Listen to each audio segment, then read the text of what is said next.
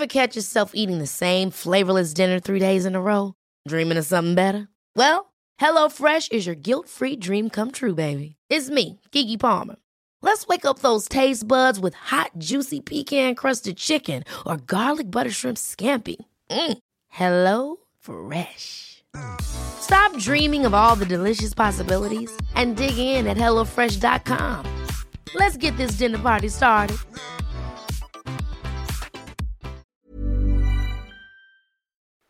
Es gibt doch eigentlich keine schönere Jahreszeit zum Daten als den Frühling. Deshalb wollen wir euch Hinge vorstellen. The Dating App designed to be deleted. Hinge ist gemacht für Menschen, die es ernst meinen. Und zwar unabhängig von deiner sexuellen Orientierung oder Geschlechtsidentität. Du legst ein ausführliches Profil an mit deinen gewählten Pronomen, kannst dafür sogar Sprachnachrichten und Videos aufnehmen. All das hilft dem Algorithmus, dir die Menschen anzuzeigen, mit denen du besonders kompatibel bist. Und wenn du unsicher bist, wie du ein gutes Gespräch anfangen kannst, machen dir die Prompts den Einstieg viel leichter. Prompts sind kurze Fragen, mit denen du dein Profil tunen kannst, mit denen du dich so zeigen kannst, wie du wirklich bist. Und dies deinem Gegenüber ermöglichen, gleich ein authentisches Gespräch anzufangen.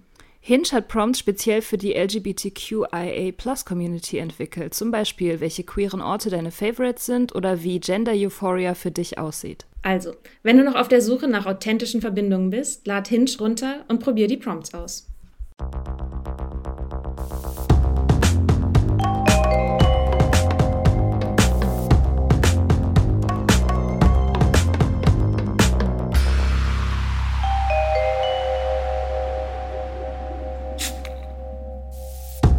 Hallo! Hier kommt unsere zweite Hälfte der ADHS-Doppelfolge zum zweijährigen Jubiläum von Mikas ADHS-Diagnose. Yay! Yay! Ich erinnere mich, dass wir damals auch eine Folge gemacht haben, als du angefangen hast, die Medikamente zu nehmen, über dieses Thema Medikation und so. Und auch, es war so ein bisschen, das war auch, glaube ich, eine lange Folge. Ich will auch nochmal verlinken in den Shownotes, auch so ein bisschen, die so ein bisschen philosophisch auch geworden ist, so zum Thema irgendwie, was ist eigentlich meine eigene Wahrnehmung, was bin eigentlich wirklich ich, wenn ich irgendwie Medikamente nehme, die halt mein Denken und mein Verhalten irgendwie beeinflussen und so. Das war ganz spannend. Und das war ja aber damals ganz am Anfang. Ähm, wie ist das denn jetzt? Also wie, wie hat sich das so eingependelt bei dir in deinem Leben? Denkst du da viel drüber nach? Ist es immer präsent? Oder ist es so wie mit der Sucht, dass man das irgendwie immer so als Hintergrundrauschen hat, aber nicht mehr so aktiv darüber nachdenkt oder so? Es ist schon sehr präsent. Ich denke viel darüber nach, weil ich auch immer noch in dem Prozess bin, mich selber kennenzulernen. Und das ist natürlich ein Prozess, der mit der Nüchternheit angefangen hat und dann mit der Diagnose nochmal eine andere Intensität vielleicht bekommen hat oder ich da nochmal andere Tools und Erklärungsmuster irgendwie gefunden habe und da schon sehr auch auf der Suche bin, eine Balance zu finden zwischen Selbstoptimierung und mich auch einfach mal sein lassen. Und das ist was, das fällt mir immer noch schwer, weil ich merke, dass ganz viel von den Standards, die ich an mich anlege, auch sehr neurotypische Standards sind. Also es gibt ja diese Begriffe Neurodiversity, Neurodiversität und neurotypisch. Auch das ist wieder ein Spektrum. Ich glaube nicht, dass man das so ganz klar voneinander abgrenzen kann. Aber sozusagen, was, was ist Normalität? Welche Ansprüche muss ich muss ich erfüllen, will ich erfüllen, was davon bin ich und was ist die Außenwelt und so und was hilft mir besser mit mir zu dealen und was ist dann irgendwann so ein, einfach nur noch so ein Kampf gegen mich selbst. Und dass ich so eine sehr, sehr internalisierten so Ableismus auch habe, also wie viel ich schaffen muss zum Beispiel. Das sind so Fragen, da bin ich überhaupt nicht fertig mit und da denke ich viel drüber nach. Genau. Und mit den Medikamenten, ich kann das ja einmal kurz nachzeichnen. Ich habe, nachdem ich meine Antidepressiva abgesetzt habe, erzähle ich auch kurz in der letzten Folge von, habe ich erst angefangen mit Ritalin. Das war von der Wirkung her auch gut und habe das aber, ich habe so einen Ausschlag bekommen davon. Und dann habe ich das zugunsten von Elvanse abgesetzt. Also ich nehme seit, ja, weiß ich nicht, anderthalb Jahren oder so schon, also fast täglich Elvanse, dass es gibt diese zwei Klassen von Medikamenten. Die fallen alle unter das Betäubungsmittelgesetz. Das eine ist Methylphenidat, das ist der Wirkstoff. Das ist sozusagen ein Dopamin-Wiederaufnahmehemmer, so wie für Antidepressiva ein Serotonin-Wiederaufnahmehemmer. Also dass quasi der Stoff länger im Gehirn verfügbar bleibt. Und die Handelsnamen davon sind zum Beispiel Ritalin oder Medikinet. Dann gibt es halt diese andere Klasse, das sind ähm, Amphetaminderivate, nennt sich das. Also quasi der Wirkstoff ist ein Amphetamin, der aber über längeren Zeitraum abgegeben wird. Also man kriegt keinen Kick und im Magen entwickeln die quasi die Wirkung. Also du kannst es nicht durch die Nase ziehen zum Beispiel. Also du kannst schon, aber das wirkt dann nicht. Und das sind halt diese Mechanismen, um Substanzmissbrauch zu verhindern. Genau. Das heißt also, man kann davon auch nicht abhängig werden, weil das war auch eine der Fragen, die wir damals, glaube ich, besprochen haben. Der Abhängigkeitsfaktor. Ja, erstmal ist es eine persönliche Entscheidung, ob man Medikamente nehmen möchte oder nicht. Und das bespricht man auf jeden Fall mit seinem Arzt oder seiner Ärztin. Gerne auch mit einer, die sich irgendwie damit auskennt. Und da sollte man all die Fragen, Sorgen hin adressieren ich habe das auch gemacht mit meinen AnsprechpartnerInnen. Ähm, es ist so, dass es, wenn man da jetzt so nach googelt, dann findet man eigentlich eher immer die, das Argument, dass das Nehmen von den Medikamenten eher Substanzmissbrauch verhindert, weil du eben nicht diese Selbstmedikation brauchst, sondern weil du halt einfach normal medikamentiert bist und das kontrolliert ist und dass das eher einen stabilisierenden Effekt hat. Und ich habe damit gute Erfahrungen gemacht. Ich hatte eine Phase, wo ich diese Angst vor Abhängigkeit ist schon mitgelaufen bei mir auch und war was, was ich auch mit mir verhandelt habe. So wie ist es jetzt? Ich bin irgendwie sober, aber ich nehme jetzt Amphetamine. Fühlt sich auch erstmal komisch an. Und das verstehe ich auch. Was ich gemacht habe, ist, ich habe das mit meinem Psychiater besprochen und ich finde, er hatte da einen guten Weg, mit mir damit umzugehen. Und zwar sind wir einfach mal die Kernkriterien für eine Suchterkrankung durchgegangen. Und eins davon, das kennen wir, ist die Toleranzentwicklung. Und da würde ich zum Beispiel sagen, nee, weil ich bin stabil auf meiner Dosis. Also ich habe da kein, es kann natürlich sein, dass man körperlich, also dass da ein Gewöhnungseffekt eintritt und dass man vielleicht auch nochmal hochdosiert, wenn sich, ne, dass sich das einpendeln muss. Ich habe das jetzt nicht irgendwie absurd gesteigert. So, in meinem Fall würde ich sagen, nee, da war keine Toleranzentwicklung. Dann gibt es die Fokusverengung, also dass das Konsumieren der Substanz extrem wichtig wird und auch wichtiger wird als andere Sachen. Und da würde ich auch sagen, nee, ich vergesse ganz oft auch meine Medikamente. Oder wenn so, habe ich sie jetzt genommen, habe ich sie nicht genommen? Ich habe nie vergessen, Alkohol zu trinken. Ja, also das, das ist sozusagen ein ganz anderer psychischer Mechanismus. Mhm. Das ist sehr anders. Dann gibt es fortgesetzten Konsum trotz negativer Konsequenzen. Und ich muss sagen, ich erkenne keine negativen Konsequenzen. Und wenn ich an einem Punkt bin, an dem ich merke, ah, okay, ich habe hier irgendwie körperliche Begleiterscheinungen, die nicht cool sind, dann kann ich mit meinem Arzt darüber sprechen und dann habe ich auch nicht das Gefühl, dass ich jetzt so ein Craving hätte, dass ich das trotzdem immer weiternehmen muss, auch wenn ich weiß ich nicht, wenn mir jetzt plötzlich, keine Ahnung, die Haare ausfallen oder was auch immer, weil so, keine Ahnung. Es ist halt eher so, dass die Medikamente für mich positive Konsequenzen haben und ich sie deswegen weiternehme.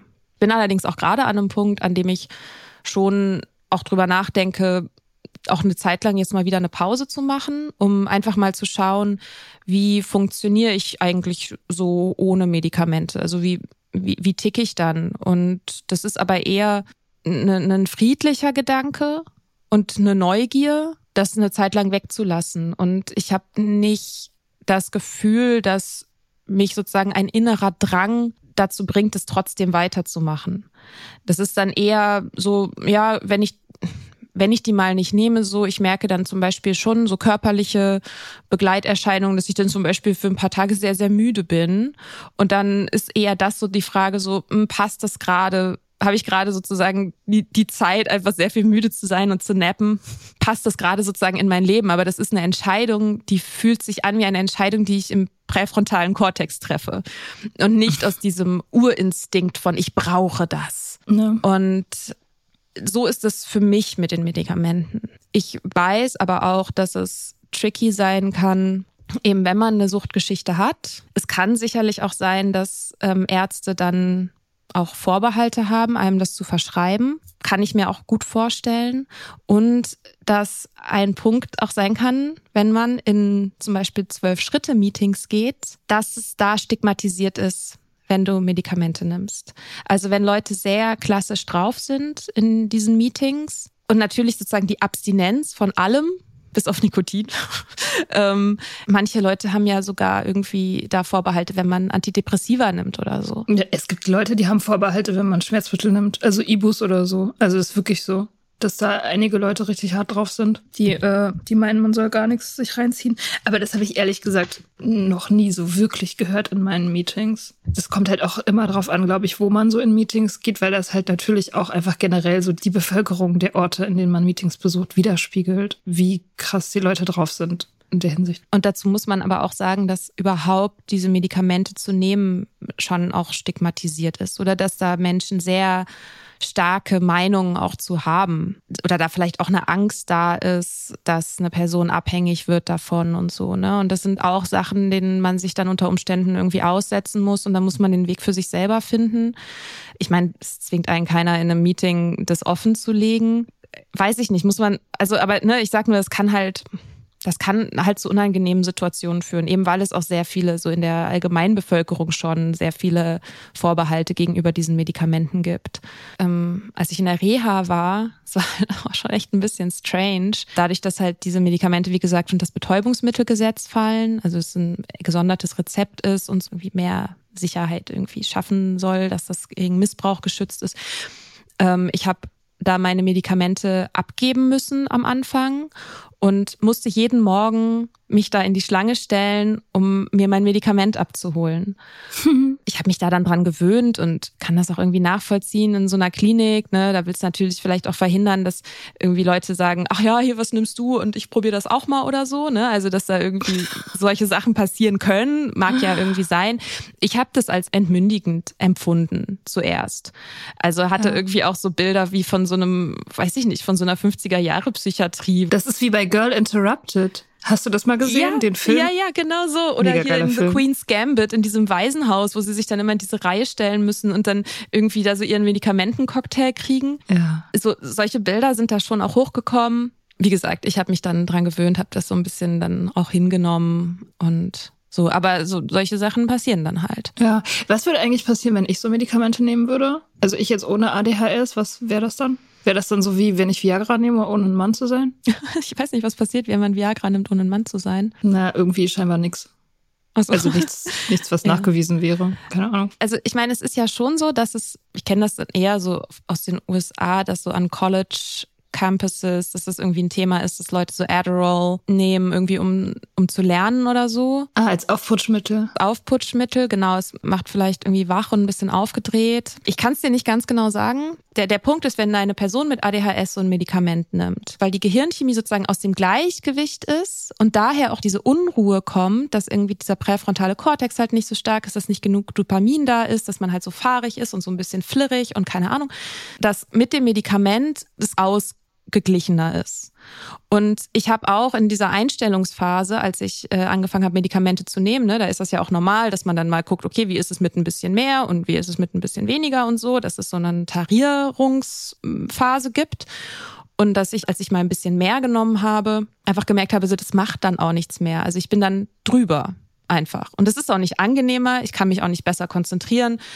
Ich bin, ich fühle mich einfach nur drüber und angespannt. So. Mhm und habe dann trockenen Mund. Das ist auch so, eine, so ein klassisches Neben, Nebenwirkung. Ich kenne ein paar Leute, die kein ADHS haben und mal so Medikamente ausprobiert haben, die jetzt von der Wirkung nicht so begeistert waren. Das ist aber jetzt alles sehr anekdotisch. Ja, ja, ja, ist bei mir auch so. Bei, bei uns in der Uni gab es, glaube ich, auch irgendwie so ein paar Leute, die das zum, zur Leistungssteigerung oder für irgendwelche Nachtschichten oder so missbraucht haben. Mhm. Ja, ja, das kann, so, ja, es wird sie wahrscheinlich wach machen, so, ne? Also es ist halt dann auch irgendwie sowas wie ein Amphetamin. Ja. Da ist aber halt auch die Frage, wie viel davon glaubt man nur, dass man produktiver ist und wie viel von dem Wissen, was man sich dann reinzieht, behält man wirklich? Mm.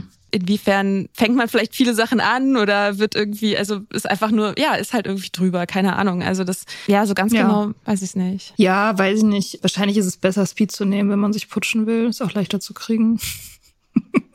Ja, wenn du halt einen Kick haben willst, dann funktionieren diese Medikamente, also zumindest die für Erwachsene, funktionieren dann nicht, weil ja. das, wie gesagt, eine Wirkung ist, die langsam eintritt. Okay. Also ich persönlich kann nicht den Moment identifizieren von, ah, jetzt wirken sie. Mhm. Aber ich weiß auch noch, dass die ersten Male, die ich dieses Medikament genommen habe, waren augenöffnend. Ich glaube, das erzähle ich auch in dieser Folge da damals. Da war das natürlich alles noch ein bisschen frischer, irgendwie in einem vollen Rossmann zu sein und nicht völlig durchzudrehen, weil alle Reize auf mich einprasseln oder dass ich am Ende von einem Arbeitstag nicht mehr so erschöpft bin und dass ich entscheiden kann, worauf ich meinen Fokus lenke. Das, also diese, diese Erfahrung zu machen, ich nehme mir etwas vor und mache das dann. Also ich nehme mir vor, eine E-Mail zu schreiben und dann schreibe ich diese E-Mail. Das ist ein krasser Moment von Selbstwirksamkeit, der natürlich nicht zu 100 Prozent immer greift. Ich habe auch meine liegen gebliebenen Sachen nach wie vor. Also es ist kein Wundermittel gegen alles und für äh, beseitigt nicht jegliche Prokrastination und so völlig klar. Aber das, das Level, auf dem das stattfindet, ist dann für mich ein anderes gewesen als vorher. Ja, also dann ist dein Fazit Medication positiv, ja. Fünf von fünf Sternen. Ja, kann sich, wie gesagt, auch immer ändern. Ne? Also ich kenne Leute, die nehmen Medikamente für eine Zeit, dann eine Zeit lang wieder nicht. Es gibt Menschen, die nehmen die eher punktuell. Also normalerweise sind sie unmedikamentiert, aber wenn sie wissen, na okay, ich habe jetzt irgendwie eine anstrengende Woche oder ich muss jetzt meine Steuererklärung machen oder whatever, setzt man das halt ein. Ich merke, dass ich an Tagen, wo ich die Medikamente nicht nehme, bin ich viel mehr so Space Brain. Also das meine Gedanken einfach irgendwie so in einfach nicht so geordnete Bahnen haben was aber auch angenehm sein kann. Das ist halt das Gemeine, wenn man halt immer irgendwie Space Brain ist, dann ist das Leben halt sehr schwierig. Und ich hatte schon das Gefühl, ach krass, ja, wenn sich normale Leute normalerweise so fühlen, dann habe ich auf einem sehr hohen Schwierigkeitsgrad gespielt. Mhm. So, so ein bisschen dieses Gefühl von, ja, ich bin halt immer mit angezogener Handbremse den Berg hoch. Ja. Ja, wir haben noch ein paar Fragen auf Instagram gesammelt zum Thema süchtiges Verhalten und ADHS. Das ist ja wichtig. Und mhm. eine der mhm. Fragen war Nikotin und ADHS. Gibt es da einen Zusammenhang? Also statistisch ja, gibt es wohl schon, dass ähm, viele Menschen mit ADHS auch rauchen und dass, zumindest habe ich das gelesen, dass die äh, Entzugssymptome, wenn man aufhört, auch ähm, heftiger sind. Es erschließt sich mir auf mehreren Ebenen ich rauche ja auch wieder, habe damit ein stressiges Verhältnis, dass Nikotin ja auch kurzfristig konzentrationsfördernd wirkt. Und das ist natürlich verlockend. Dieser Punkt von Selbststimulation. Also ich, ich brauche irgendwas. Ich bin flirrig und ich will was in mich reinkonsumieren, dass dann Zigaretten eine von vielen Dingen sind, die man irgendwie macht, erschließt sich mir aus meinem persönlichen Erleben auf jeden Fall auch. Ja, wie überwindet man denn das? Wie äh, überwindet man diesen inneren Druck, wenn einen dieses starke Gefühl von ich brauche jetzt Dopamin erfasst? Ähm, ich finde, das ist eine sehr gute Frage. Und ich finde es nicht so einfach, die zu beantworten, weil ich mich jetzt hier auch nicht auf irgendwie einen Berg stellen kann, von dem ich runterpredige und die Lösungen und die Antworten präsentiere, die auf jeden Fall funktionieren. Ich glaube, das ist vielleicht wichtig, auch nochmal voranzustellen, dass alle Sachen, die ich irgendwie sage, sind persönliche Erfahrungen, sind Sachen, die haben für mich vielleicht eine Zeit lang funktioniert, sind vielleicht Sachen, die habe ich mal gelesen, klingen wie eine gute Idee, aber haben habe ich selber dann nicht gemacht, aus was für Gründen auch immer. Und letztendlich eigentlich der Punkt ist, ich probiere verschiedene Sachen aus und gucke, was für mich funktioniert.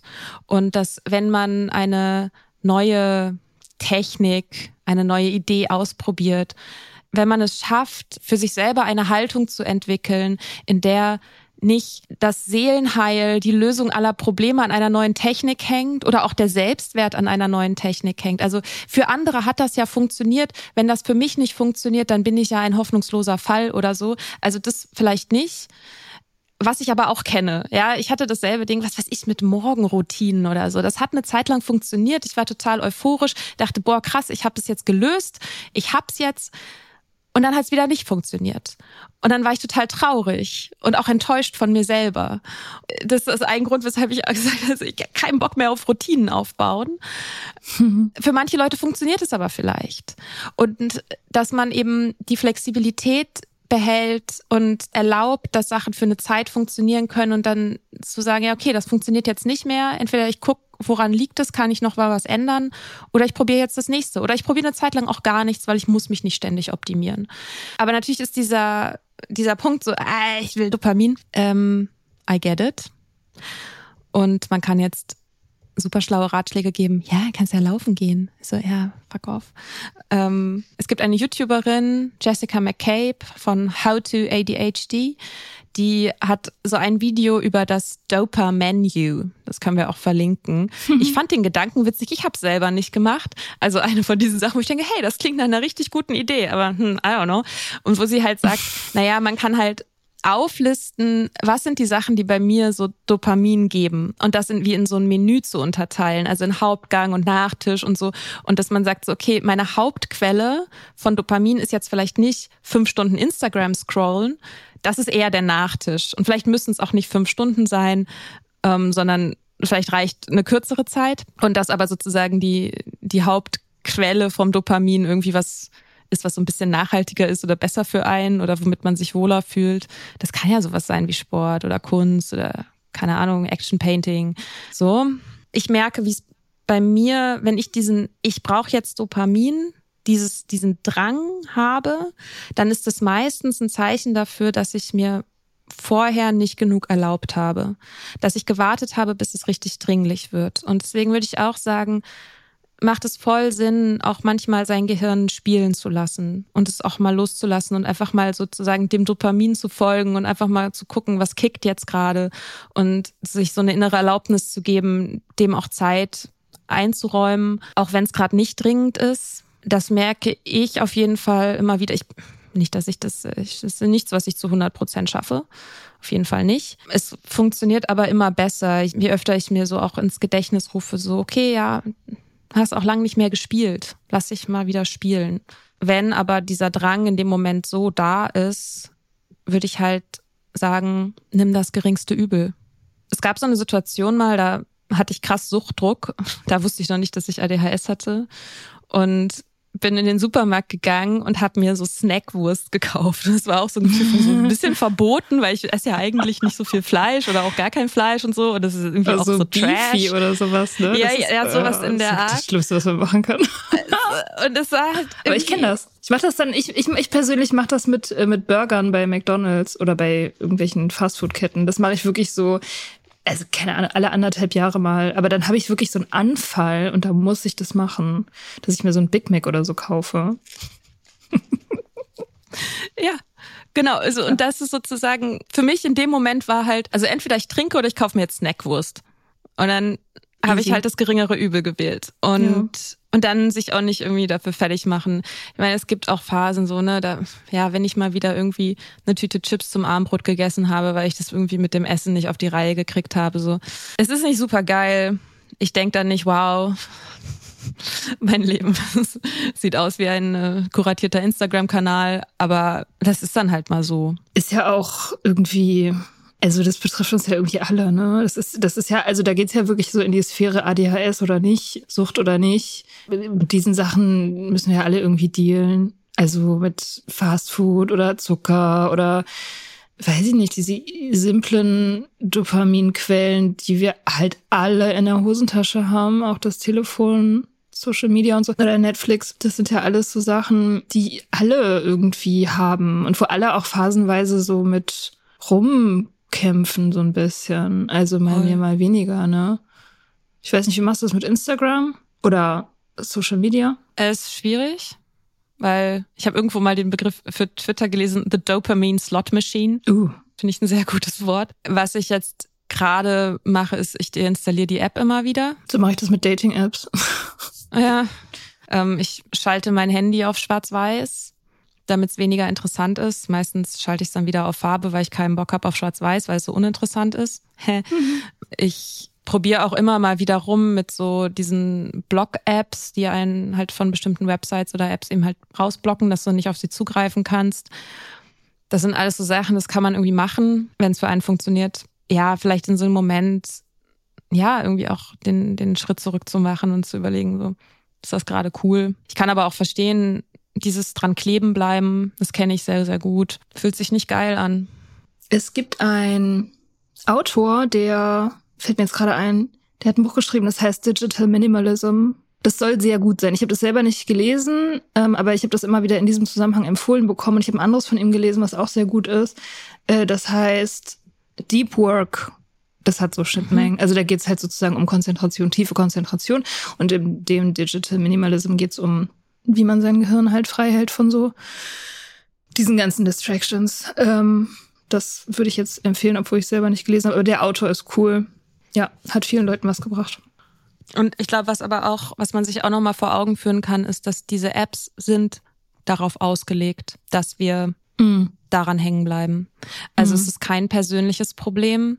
Es ist kein Problem der Willensschwäche. Die sind, die, die benutzen einfach perfide psychologische Tricks, um uns ja, da, da zu halten. Und was ich dazu empfehlen kann, das habe ich gelesen, ist Stolen Focus von Johann Hari, der auch äh, Chasing the Scream, also ein Buch über Drogenpolitik geschrieben hat, auch diesen TED-Talk gemacht hat über Sucht. Sein, sein neuestes Buch heißt Stolen Focus. Ich muss aber sagen, dass die Sachen, die er dort über ADHS schreibt, finde ich nicht so informiert, was ich sehr, sehr schade finde. Aber das, was er über die Tech-Industrie schreibt und über die Apps und seinen persönlichen Struggle auch damit. Daran hängen zu bleiben, das finde ich sehr wertvoll, weil es diesen strukturellen Aspekt beleuchtet und an der Stelle eben auch eine Entlastung ist von diesem, ich persönlich kriege das nicht hin. Ja, ja, ja, das, äh, das fällt immer unter den Tisch. Ich habe auch irgendwie vor ein paar Jahren mal dieses, äh, dieses Memoir gelesen ähm, über das Silicon Valley von so einer amerikanischen Autorin, die im Silicon Valley gearbeitet hat, in so Tech-Firmen. Und Uncanny Valley heißt es. Auf Deutsch hat das einen richtig dummen Titel, ah, der ja, mir gerade entfallen ist. Habe ich auch gelesen, äh, ja. Auf Deutsch heißt das, glaube ich, Code kaputt. Es ist einfach mit deutschen Titeln. Man fragt sich wirklich, was das soll. Ich glaube, Anna Wiener heißt die Autorin. Und sie beschreibt auch, dass eben in diesen, also sie hat ja diesen Inside-View in diese Tech-Companies und so. Und sie, sie sagt in dem Buch, dass es halt krass ist, dass alle Leute das wissen. Also, dass es halt eine, Addict, eine eingebaute Addiction gibt in diese ganzen Anwendungen, diese ganzen Apps und die ganzen, also überall in allen Firmen, wo sie gearbeitet hat, lief das so, dass es da ein, eine eingebaute Suchtmechanik gab sozusagen und dass die Firmen sich aber dezidiert damit einfach nicht auseinandersetzen, weil sie es nicht müssen, weil sie weil sie da irgendwie keine Verantwortung übernehmen wollen, weil es teuer wäre und unnötig. Ja, weil ne? die das das hat ja Prinzip. Also die machen ja ihr Geld damit, ja, dass ja. Leute daran hängen bleiben. Und was halt auch ganz interessant ist, ist, dass sehr viele von diesen Tech-Leuten oder von den EntwicklerInnen selber ihren Kindern sehr, sehr, mhm. sehr, sehr restriktiv sind, was diese Apps angeht und bauen das für die Welt, aber für sich selber wollen sie es nicht. Ja, es ist, es ist krass. Also ich meine, wenn du irgendwas entwickelst, was du allen Leuten verkaufen willst, aber deine Kinder lässt du da lässt du da keinen Meter drankommen. Das ist, spricht ja, schon das, Bände. Das ist halt wie mit der Zigarettenindustrie, dass in den Chefetagen ja. nicht geraucht wird. Ja, ja, oder die Weinhändler, die uns hören, die unseren Podcast nee. hören. Shoutout. Ja. Mhm. Shoutout an die Weinhändler. Nö. Hast du denn auch öfter den Fall, dass ein Laster kurz nachdem du aufhörst, es loszuwerden, von ganz allein verschwindet? Das habe ich zum Beispiel nie. Ich liebe diese Frage so sehr, weil ja, ähm, und es ist witzig. Es ist auch, ich wusste auch nicht, dass das irgendwie ein Ding ist bei anderen. Deswegen habe ich mich selber diese Frage gefreut. Es gab letzte so eine Situation im Café, da war ich mit einer Freundin Kaffee trinken und der Kaffee war so lecker und ich habe äh, zu ihr gesagt so, boah, ich will so viel von diesem Kaffee trinken, bis er mir nicht mehr schmeckt. Und das sozusagen schon mit Ankündigung, ich will das so lange machen, bis ich nicht mehr will, bis ich so mhm. voll bin damit, dass es einfach nicht ja. mehr, dass es mir nichts mehr gibt. Suchti halt irgendwie, ne? Dopamin-Junkie, I don't know. Und es gibt immer mal wieder auch so Verhaltenssachen, mit denen ich dann anfange zu strugglen. Ich finde so ein ganz gutes Beispiel ist Zocken. Ähm, wenn ich irgendwie so ein Playsy-Spiel habe, was mich zieht, dann mache ich das sehr exzessiv. Und ich weiß aber inzwischen, dass das irgendwann wieder aufhört. Bevor ich das sozusagen für mich auch begriffen habe, dass das von alleine aufhört, spätestens wenn das Spiel aufhört, dass ich nicht direkt das nächste Spiel kaufe, sondern dass es punktuell diese Phasen gibt. Und momentan zum Beispiel ist es so, dass ich mir ganz bewusst, auch wenn es ein paar Spiele gibt, die mich sehr reizen würden, ich die nicht anfange, weil ich weiß, okay, ich habe gerade keine Arbeitsstruktur zum Beispiel, die mich dazu bringt, früh ins Bett zu gehen und dann früh aufzustehen und wenigstens noch zur Arbeit zu gehen, dass ich da sozusagen weiß, okay, ich will gerade nicht so viel Zeit da rein investieren und ich weiß, wenn ich das machen würde, dann würde das aber passieren. Ich kenne aber diesen Effekt, so, okay, ich fange an damit zu strugglen und irgendwie plötzlich ist das einfach weg. Habe ich irgendwie so das Interesse verloren. Ich frage mich, ob das tatsächlich mit dem Struggle zu tun hat oder einfach damit, dass das nicht mehr so von alleine nicht mehr so viel Dopamin mir gibt. Vielleicht einfach, weil das nicht dein Ding ist. Ja, vielleicht, also ich, ich weiß halt, dass ich das mit Verhaltensweisen phasenweise habe. Ich weiß aber, dass sobald eine Substanz involviert ist, die sozusagen meine Gehirnchemie auch kapert und diesen Effekt immer weiter verstärkt, da wird's für mich kritisch so das ein bisschen, was Holly Whittaker in Quit Like a Woman schreibt, so know what you can fuck with. Also ja. sich selber irgendwann zu kennen und zu wissen, ja, okay, damit kann ich eine Weile so rumfacken und das irgendwie machen, dann ist das irgendwann auch wieder vorbei. Und andere Sachen halt nicht. So. Ja, voll. Ich habe das auch. Ich habe auch ähm, so Sachen. Also ich habe zum Beispiel ein iPad geschenkt bekommen vor ein paar Jahren. Und dann habe ich das erst die ersten, weiß nicht, vier Monate oder so, habe ich wirklich kaum noch geschlafen. weil ich die ganze Zeit zeichnen musste. Das ist halt so ein geiles Zeichentool, ne? Da bin ich mega abgegangen. Oder zum Beispiel was, was ich auch schon kenne, was sehr weird ist und was mich dann immer mal wieder kriegt. Also Videospiele zum Beispiel habe ich ja nie gemacht, aber was ich mache, mhm. ist kleine Modelle bauen von Orten, also von Zimmern. Oh, ja, geil. Das habe ich im Studium angefangen, weil meine Bachelorarbeit hatte was damit zu tun. Und da habe ich auch das erste Mal, also diesen Sog bekommen, diesen Sog gemerkt, den das auf mich ausübt, diese kleinen, also ne, das ist überhaupt nicht, das ist nicht wirklich kreative Arbeit, sondern es ist so wie kleine Architekturmodelle von realen Orten bauen. Das heißt, du nimmst einfach Möbel und verkleinerst die und rechnest die runter. Und das, es kriegt mich so, das bringt mich so runter. Das ist so meditativ und es hat aber auch dann so einen Suchtcharakter und das habe ich jetzt gerade mhm. wieder. Spannend. Aktuell. Oh, vielleicht gefällt dir, es gibt einen wunderbaren Instagram-Account, dessen Namen ich gerade leider nicht parat habe, aber das ist von einer Frau, die Miniaturen nachbaut von Akte X-Szenen. Und wow. es ist okay. so geil und es ist oh so genau und so krass gut. Wir verlinken wir, ich suche den nochmal ja. raus, verlinken wir in den Show Notes und ich, ja. ich liebe diesen Instagram-Account, der ist so gut. Okay, cool. Habe ich nie geguckt, leider. Ach so, ja, ich gucke das gerade wieder von vorne hm. bis hinten. Hm. Klingt sehr gut. Ja, es gibt da einiges. Also man kann da auch in so ein Rabbit Hole fallen. Als ich damit angefangen habe, das zu machen in, in der Uni damals, da gab's irgendwie noch nicht so wirklich viel dazu. Ich weiß noch, dass ich da Probleme hatte, was zu finden. Und jetzt mittlerweile gibt's äh, die abgefahrensten Sachen. Also es gibt Leute, die bauen so fotorealistische Miniaturpflanzen. Also so Zimmerpflanzen, so Blatt für Blatt. investiere da irgendwie so 30 Stunden in so eine zwei Zentimeter große Miniaturpflanze. Also gut, so, so krass gehe ich nicht ab. Ähm, es gibt's alles. Also, keine Ahnung. Mhm. Ich, also es, es hat auch wirklich, also so Miniaturräume, das hat einen weirden, total befriedigenden Effekt. Ich mhm. weiß nicht, was das ist, aber es ist einfach so, die Realität zu nehmen und die so zu verkleinern und dann so über ihr zu schweben, das macht was ganz Spezielles. Keine Ahnung. Es ist einfach toll. Gut. Äh, wir sind ein bisschen abgeschweift. Ja, also da muss ich auf jeden Fall nicht äh, Sorge haben, dass es mein Leben ruiniert. Auf Dauer. Das ist gut. Ich würde vielleicht noch eine Sache sagen zu der inneren Unruhe ohne Alkohol. Also wie, bekämp wie bekämpft man die? Und das ist auch so ein Ding. Erstmal, das kam in ein paar Fragen durch dieses, wie überwinde ich das, wie bekämpfe ich das? Und da spricht ja ein Leidensdruck draus, den ich kenne, verstehe, so habe ich auch.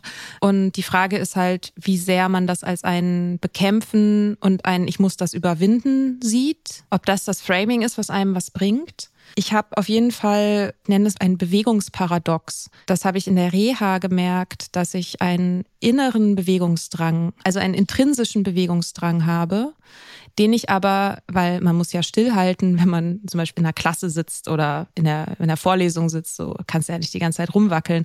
Das heißt, ich habe sehr stark auch das internalisiert ist, nicht nach außen dringen zu lassen. Was ich stattdessen gemacht habe, ist zu versuchen, mich mit Disziplin dahin zu prügeln, mich bewegen zu müssen. Also ich habe sozusagen den, den inneren, intrinsischen Drang versucht abzustellen, dann mit Disziplin zu versuchen, eine Sportroutine aufzubauen.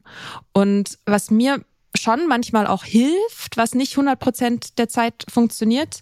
Aber manchmal, wenn ich auch in diesem Grübeln, Kopfchaos drinstecke, dass mein erster Impuls ist, zu versuchen, das im Kopf zu lösen. Und manchmal sind aber diese chaotischen Gedanken, dieses Grübeln, diese Unruhe eigentlich ein Ausdruck auch von, ja, von Bewegungsdrang. Mein Körper will was. Ich erlaube dem das aber nicht. Und das vielleicht, das hilfreich sein kann, oder für mich war das hilfreich, das auch für mich selber zu framen als, ah ja, der Bewegungsdrang, der innere Motor findet keinen Ausdruck nach außen, also findet das alles in meinem Inneren statt.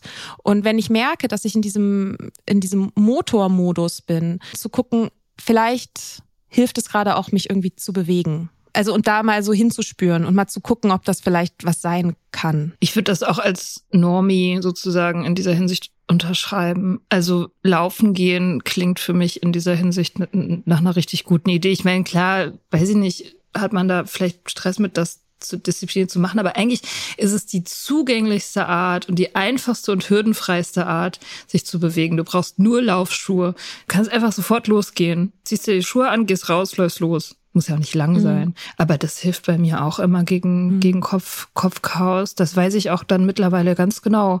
Wenn ich irgendwas zerdenke, zergrübel oder so, ich weiß ganz genau, es fühlt sich jetzt nicht so an, ne? Aber ich kann das mit Laufen lösen. So, mhm. nach dem Laufen ist es besser. Das ist aber mhm. kontraintuitiv. Mhm. Ja, also da, das würde ich wirklich echt empfehlen, auch wenn es irgendwie diese Disziplinfrage immer gibt, aber man muss das ja auch nicht zu einer Routine machen. Man kann es ja auch einfach irgendwie punktuell anwenden. Ja, so. man kann ja auch sich einen Song anmachen und Küchenparty machen. Was weiß ich, drei Minuten lang blöd durch die Gegend zappeln oder so. Und das ist zum Beispiel auch was, was ich, wenn ich meditiere, mir inzwischen auch erlaube, wenn ich eigentlich da sitze, dann funktioniert das für eine Zeit. Und wenn dann, wenn ich aber merke, da kommen so Bewegungsimpulse, dass ich meinem Körper auch erlaube, sich zu bewegen in die Richtung, die gerade sich gut anfühlt. Und irgendwie dann dehne ich mich zwischendrin oder streck mich oder zappel kurz oder schüttel mich. Ja, also dass ich gerade in diesen Momenten, die für mich sind, nicht mich zwinge, stillzuhalten. Weil dann wird's nämlich anstrengend. Mhm. Es gibt auch Gehmeditation. Das hm, hat dieser äh, dieser Forscher Cal Newport auch in seinem Buch Deep Work beschrieben. Kann man auch mal ausprobieren. In der Reha gab es so Achtsamkeitsspaziergänge. Das fand ich sehr interessant. Die offizielle Anleitung war, geh durch die Gegend und guck, was du alles wahrnimmst. So. Wir haben mal mit einer Runde ADHS, dann haben wir das gemacht und dann ist der eine ist aufs Feld gelaufen, weil er eine Pflanze gesehen hat, der nächste hat rumphilosophiert, die nächste hat eine coole Wolke gesehen, äh, hier, guck mal, Blume und so. Und es war nicht wirklich es hat sich jetzt, Guck mal, Blumen also, und so. Das, also, und es war sozusagen, es hat irgendwie Spaß gemacht, aber es war jetzt nicht beruhigend, weil es war ja das, was wir sowieso die ganze Zeit machen. Und zwar alles mhm. wahrnehmen. Und was dann eine Ärztin gesagt hat, war, guck mal, ob du spezifisch auf Sachen achten kannst. Zum Beispiel nur rote Blumen oder alles, was irgendwie die und die Farbe hat oder ein, ein spezielles Geräusch und nur auf dieses Geräusch achten oder so. Und das ist was, wo diese, ich sag mal, neurotypischen Achtsamkeitsmethoden manchmal auch für ADHSlerInnen auch angepasst werden müssen. Weil eben es nicht darum geht, da nimm doch mal alles wahr, was um dich rum ist. So, ja, nee, Bullshit mache ich eh die ganze Zeit. Sondern versuch mal den Fokus sanft auf Sachen zu lenken, auf eine Sache zu lenken, so. Ähm, wie finden Menschen mit ADHS Erholung? Ist das überhaupt eine Frage, die sich stellt? Ja, ist eine Frage, die sich stellt. Eine, die ich nur sehr schwer beantworten kann, weil ich es schon manchmal ein Mysterium finde, wie ich auf der einen Seite super angespannt und voller Energie sein kann und gleichzeitig komplett erschöpft. Und das ist ein komischer, paradoxer Zustand, der mich dann oft genug auch davon abhält, genau diese Sachen zu tun, die ich gerade aufgelistet habe, die alle total gut sind. Ja, wir hatten ja schon mal, das war auch ein Teil der Nachricht, die wir da bekommen haben, dass wir ja auch schon mal so eine Erholungsfolge hatten wir irgendwann mal angeteasert, hatte ich schon wieder vergessen. Also voll gut, sollten wir vielleicht auch nochmal machen. Mhm. Diese verschiedenen Wege der Erholung. Vielleicht äh, machen wir das, das Thema einfach auch nochmal explizit. Und dann würde ich nochmal ja. schauen, ob ich da ADHS-spezifischere Sachen vielleicht auch nochmal zu finde, die ich dann weitergeben kann. Ja, das ist cool. Sieben, äh, sieben Wege der Erholung gibt's, ne? So war Irgendwie das doch. sowas war das, ja.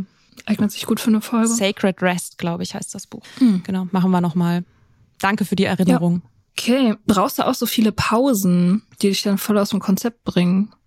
Ich habe mal gelesen, dass wenn man seine Arbeit unterbricht, dass man dann im Schnitt acht Minuten braucht, um wieder reinzukommen. Ja, Hängt das ist halt immer die Frage, was ist eine Pause, ne? Also dieses Task-Switching ist halt super anstrengend, wenn du irgendwie, da machst du mal dies, machst du mal das, kommst von Höchstchen auf Stöckchen und so. Das ist ja dann nicht so wirklich eine Pause. Es wird immer so gesagt, so ja, so gerade Menschen mit ADHS sollten irgendwie, was weiß ich, alle jede Stunde irgendwie zehn Minuten Pause machen oder so. Also ja, ich bräuchte, glaube ich, viel mehr Pausen, als ich mir nehme. Und das, was mich davon abhält, ist oft, dass es sich immer noch, auch wenn es deutlich besser geworden ist, sich zufällig anfühlt, ob ich gerade mich an eine Sache dran setzen kann. Und wenn ich einmal das Momentum habe, das Gefühl habe, ich muss das jetzt so lange weitermachen, weil sobald ich eine Pause mache, ist es vorbei. Dann habe ich dieses Zeitfenster der Möglichkeit verpasst. Und das ist so ein Gefühl von, auch so von so einem Kontrollverlust auch ist, dass ich das Gefühl habe, so ich habe so ein inneres Planetensystem, was nur wenn die Planeten alle richtig stehen, schaffe ich es, mich an dieses Formular zu setzen oder so. Und deswegen, mhm. weil ich es einmal geschafft habe, muss ich das in die echt straight durchziehen, weil sonst ist over forever. Ja, und das ist, glaube ich, das, was gemeint ist mit diesem aus dem Konzept bringen, ne? Dass man sich dann nicht wieder dran setzt und das einen dann davon abhält, überhaupt eine Pause zu machen, eventuell, obwohl man sie eigentlich bräuchte. Und bei mir führt das dann dazu, dass ich halt äh, dann auch sehr lange Phasen habe, in denen ich sehr erschöpft bin und auch nicht wirklich irgendwelche anderen Sachen auf die Reihe bekomme. Also die, ich meine, die Frage ist ja im Grunde, habe ich das auch? Und ich würde sagen, ja. Hattest oder hast du auch schlimmes Grübeln und Kopfchaos? Oder beziehungsweise Strategien dagegen? Haben wir das? Ich glaube, wir haben das schon so ein bisschen. Grübeln mit dem Rennen, ja. Ja, also dieses Grübeln kann sich ja auf alles Mögliche beziehen. Und ich finde das immer wieder ganz witzig oder ganz interessant. Auf der einen Seite haben viele ADHSlerInnen so eine etwas schlechte Zeiteinschätzung und dieses so in die Zukunft planen und auf der anderen Seite spinnt man sehr elaborierte äh, Horrorszenarien über die Zukunft. Also offensichtlich ist die Fähigkeit ja doch irgendwie dafür da. Ähm, was mir hilft, ist zu gucken, was ist der Kerngedanke, der dahinter steht. Also das auch aufzuschreiben und dann zu versuchen, das runterzubrechen. Wenn sich dieses Grübeln auf eine Aufgabe bezieht, vor der ich Angst habe. Also zum Beispiel, ich muss dieses Formular ausfüllen und sobald ich es ausgefüllt habe oder abgeschickt habe, wird wahrscheinlich irgendwas Schlimmes passieren. Ich muss das aber machen, weil sonst passiert auf jeden Fall was Schlimmes. Und ich glaube, was hilfreich ist, ist die Frage, was ist der kleinste Schritt, an dem ich nicht scheitern kann? Und das erstmal zu machen und dann mal zu gucken. Also auch diese Sache, die wir auch in der Sobriety Toolbox besprochen haben, The Work of Byron Katie, finde ich, ist ein guter Weg, um mit diesem Grübeln umzugehen, wirklich die Gedanken konkret zu machen. Also sich mitzuteilen, des anderen zu sagen und auch durchzugehen, so, okay, was davon ist irgendwie realistisch, oder wäre das überhaupt so schlimm, wenn das und das Szenario eintritt? Wie würde ich dann damit umgehen? Also das aus, aus dieser diffusen Angstwolke rauszuholen und konkret zu machen. Das ist, glaube ich, ist mein Weg. Aufschreiben ist also wirklich die ultimative Waffe, finde ich. Weil wenn man das mhm. aufschreibt, man, holst es halt aus dir raus und machst es bearbeitbar. Also es ist dann wie so ein Teig, der mhm. vor dir liegt, mit dem du dann irgendwas machen kannst. So, das gibt dir halt mhm. halt Kontrolle zurück. So, ich finde das echt krass. Also das ist so das wichtigste Tool, finde ich, so in meinem Leben, diese Aufschreiberei von Sachen. Das hilft wirklich bei ganz, ganz vielen Problemen, inneren mhm. Problemen. Das wichtige Seelenhygiene kann ich jedem nur empfehlen. Ja, und vielleicht auch manchmal zu sagen, okay, vielleicht ist, sind diese Gedanken gerade auch gar nicht so wichtig. Vielleicht ist das wieder der innere Motor und vielleicht ist das Bedürfnis eigentlich ein ganz anderes. Mhm. So auszuprobieren. Ja, und jetzt die ultimative Frage vielleicht. Wie schaffst du es, organisiert zu bleiben und Dinge fertig zu machen? Gar nicht. Nein, Schätz. Ähm. ja, das äh, muss ich aber auch sagen, auch ohne ADHS, glaube ich, auch bei mir. Vielleicht habe ich ja doch ADHS, keine Ahnung. Aber Dinge fertig zu machen, organisiert zu bleiben, ist, glaube ich, schon auch irgendwie ein Menschheitsthema. Ja. Jetzt zum Beispiel für Soda Club hilft es, dass wir zu zweit sind. Ja. Also ich kann für jeden so eine Mia empfehlen. Solltet ihr euch zulegen. Also Verbindlichkeit herzustellen, auch mit anderen Menschen. Da gibt's ja auch so Body Doubling, also dass man sich mit wem anders in einen Raum setzt, funktioniert wohl auch ganz gut digital, dass man halt einfach die Webcam anhat und jeder macht gerade so seinen Kram. Und wenn zwischendrin mal was aufploppt, dann kann man kurz zwei Sätze wechseln und dann setzt sich wieder jeder dran. Also ich finde es schon krass, wie sehr mir das hilft, wenn eine andere Person im Raum auch gerade arbeitet. Mhm. Ich glaube, was auch wichtig ist, ist cool damit zu sein, manche Sachen nicht fertig zu kriegen, also auch auszuwählen, weil ich kenne das von mir, dass ich bei allem denke, ich muss das fertig machen. Und manchmal gibt es halt auch Sachen, wenn ich mir das genauer angucke, dann ist es scheißegal, ob das fertig wird oder nicht. Das ist nicht wichtig. Aber dieses Ich muss das fertig machen, ist so ein starker Glaubenssatz, den man auch mal hinterfragen kann, warum das überhaupt so schlimm ist, mal Sachen nicht fertig zu machen. Aber dass man sozusagen auswählt, also seine Energie nicht auf alles zu beziehen, weil man glaubt, dass alles fertig sein muss, sondern auszuwählen. So, das ist wichtig. Und das also zum Beispiel, ich habe auch noch so ein paar nicht abgeschliffene Türschwellen, mhm, die ja. immer mal wieder aufploppen. Und da ja. ist immer mal wieder die Frage, okay, wie wichtig ist es gerade, dass das fertig gemacht wird? Ist nicht so wichtig. Und fürs organisiert bleiben habe ich inzwischen ein ganz okayes System. Ich verwende so eine To-Do-Listen-App, die mit meinem Kalender verknüpft ist, mit meinem Google-Kalender die sponsern uns nicht, ähm, wo ich sowohl To-Dos als auch Termine eintragen kann, die dann automatisch im Kalender bleiben. Ich habe das auf meinem Startbildschirm, in meinem Handy, wo dann die Sachen für den Tag stehen. So, also auch dann Termine, die dann irgendwie, wenn ich weiß, irgendwie in drei Monaten muss ich irgendwo anrufen oder so, dann erscheint das halt dann in drei Monaten auf meinem Bildschirm. Das funktioniert für mich ganz gut. Ich habe nebenbei auch noch so ein Bullet Journal, was ich mal besser, mal schlechter pflege. So, und da ist halt auch wieder die Sache, ne? Manche Sachen funktionieren für eine Zeit. Für eine Zeit hat Bullet Journal für mich super gut funktioniert. Und dann halt irgendwann wieder nicht. Jetzt gerade funktioniert halt das mit der App gut. Und es kann aber sein, dass das irgendwann dann auch wieder nicht mehr so gut funktioniert. Also das hat auch so Phasen. Aber so einen Überblick über die Termine zu behalten, ja, es ist halt, ja. Auch um zum Beispiel wenn man in diesen Gedankenloops steckt, dann ist es ja ganz häufig so, dass das offene Loops sind. So, ich muss noch irgendwann. Und das, was ich halt mache, ist, ich versuche Dinge zu terminieren, um diesen Loop zu schließen, damit ich weiß, okay, am 26. April stelle ich mir diese Frage nochmal oder so. Dann kümmere ich mich darum, weil ich bis dahin dann mehr oder weniger aus dem Kopf habe, weil ich weiß, diese App wird mich daran erinnern, dass ich mir das dann nochmal angucke und bis dahin habe ich so meine Ruhe. Also ich glaube, das ist auch so ein Ding. Also Loops zu schließen und zu terminieren. Und auch gut, Dinge auch voneinander zu entkoppeln. Also zum Beispiel, wenn ich denke, ich muss noch einen Brief zur Post bringen und ein Päckchen. Den Brief habe ich fertig, aber das mit dem Päckchen kriege ich gerade nicht hin. Aber ich muss ja das Päckchen erst gemacht haben, bevor ich den Brief zur Post bringen kann, weil ich will ja nur einmal zur Post gehen. Ist halt die Frage, muss das so sein oder kann ich nicht auch einfach den Brief zur Post bringen und dann das mit dem Päckchen wann anders machen. Also manchmal sind in meinem Kopf Sachen so miteinander verknüpft. Ich muss die so zusammen bearbeiten, dass die Hürde so groß ist. Und das heißt, sich das anzugucken, was liegt gerade vor mir und hängen die überhaupt miteinander zusammen oder habe ich nur irgendwie so eine komische Verbindung in meinem Kopf konstruiert, die aber eigentlich überhaupt nicht real ist? Und hast du noch alltagstaugliche Tipps? Ja, bestimmt. Also ich meine, sehr viel von den Dingen, die ich jetzt so gesagt habe, fallen hoffentlich in die Kategorie, dass sie halbwegs alltagstauglich sind. Was für mich so ein Ding ist, ist nicht auf Routinen zu bauen, sondern auf Systeme. Zum Beispiel, ich habe so eine Angewohnheit, wenn ich nach Hause komme, ich lasse halt alles da fallen, wo ich gerade stehe. Und das erzeugt sehr viel Chaos. Und das ist so ein Prozess, der läuft auch noch, aber das habe ich in den letzten zwei Jahren sehr viel gemacht, anzugucken, okay, ich lasse die Tasche eigentlich immer da und da fallen. Kann ich da dann zum Beispiel einfach einen Haken hinhängen? Mir anzugucken, was sind denn eigentlich die Hürden? Und das kann total banal sein. Und das Problem ist halt, dass ich mich ganz lange nicht darin ernst genommen habe, dass Dinge Hürden sind und immer dachte, ja, aber das sollte ja kein Problem sein. Ja, aber es ist halt ein fucking Problem. So, es sollte ja kein Problem sein, die drei Schritte zur Garderobe zu machen und das an den richtigen Haken zu hängen. Ja, aber wenn es ein Problem ist, weil ist es ja offensichtlich, weil es funktioniert ja nicht, dann zu überlegen, ja, okay, gut, wie kann ich diese Hürde abbauen für mich? Ist halt auch total witzig, ne, wie wir uns so bevormunden lassen von so einer Idee von, wie eine Wohnung sein sollte, zum Beispiel. Das haben wir Voll. auch in der Uni.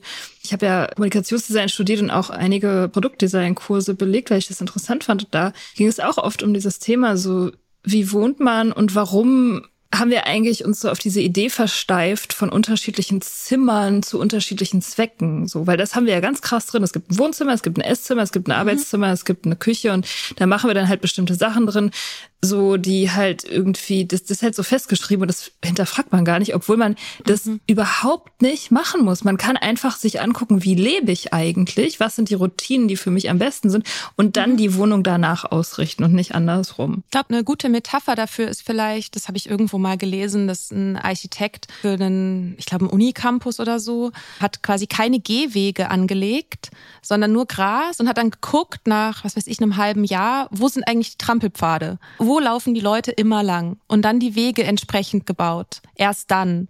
Und mhm. das ist, ich glaube, das ist ein guter Gedanke für sich selber, zu gucken, ja, was sind denn die Sachen, wo ich immer wieder scheitere? Oder wo ich immer wieder das nicht wegräume oder äh, so. Und wie kann ich das für mich selber einfacher machen? Das ist so das eine manche Sachen, da habe ich einfach auch feste Regeln für mich. Zum Beispiel, ich unterschreibe nichts auf der Straße.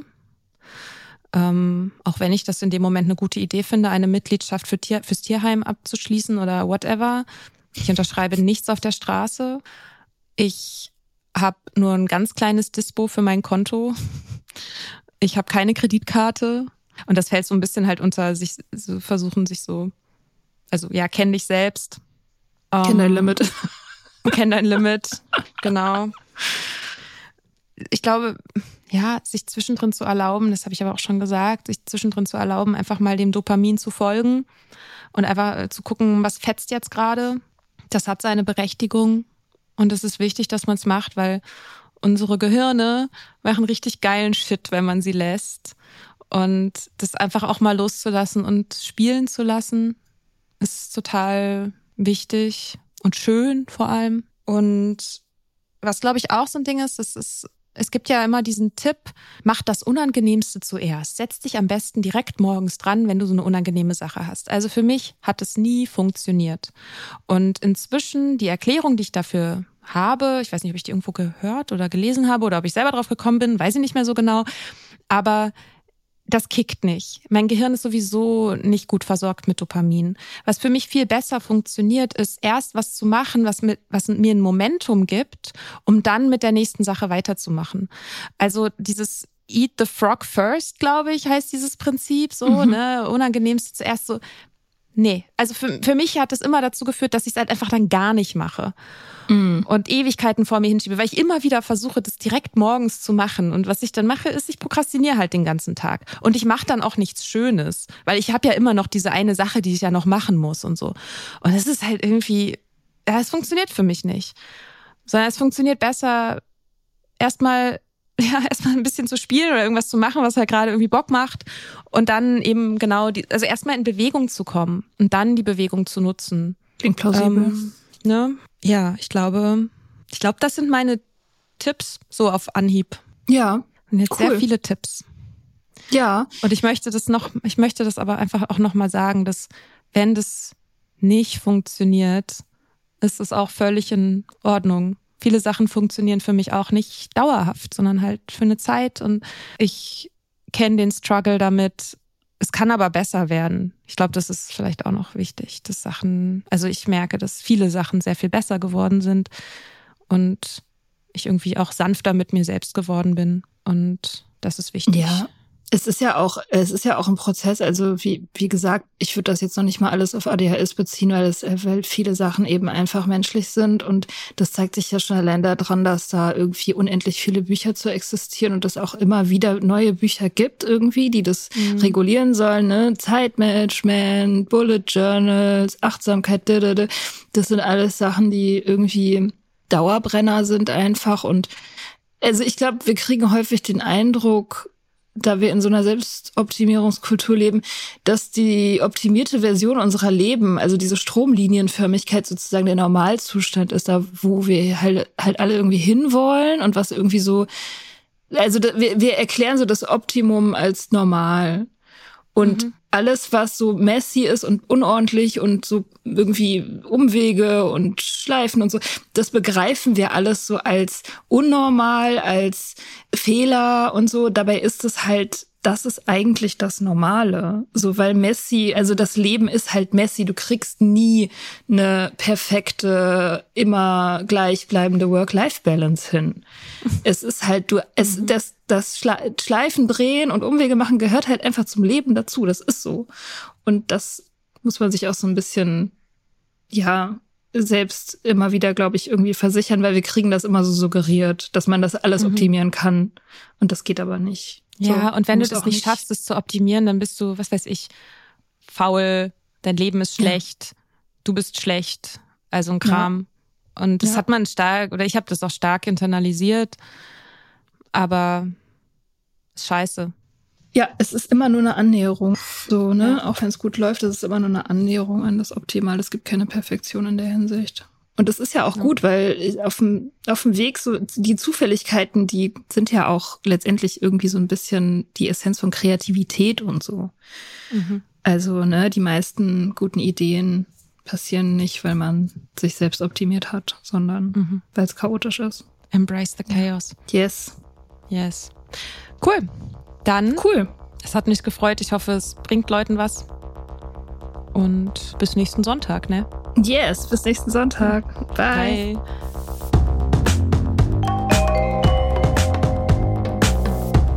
Wir hoffen, dir hat diese Folge gefallen. Wenn du mit Soda Club up to date bleiben willst, dann kannst du das auf sodaclub.com. Dort findest du nicht nur alle Podcast-Folgen, sondern auch das Soda Mag, Magazin für Unabhängigkeit.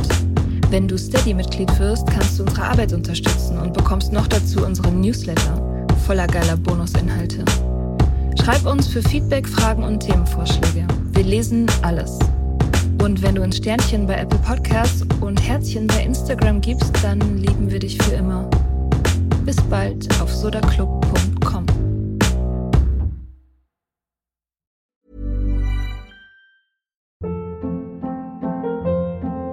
Hold up. What was that? Boring. No flavor. That was as bad as those leftovers you ate all week. Kiki Palmer here, and it's time to say hello to something fresh and guilt-free. Hello Fresh. Jazz up dinner with pecan-crusted chicken or garlic butter shrimp scampi. Now that's music to my mouth. Hello Fresh. Let's get this dinner party started. Discover all the delicious possibilities at hellofresh.com.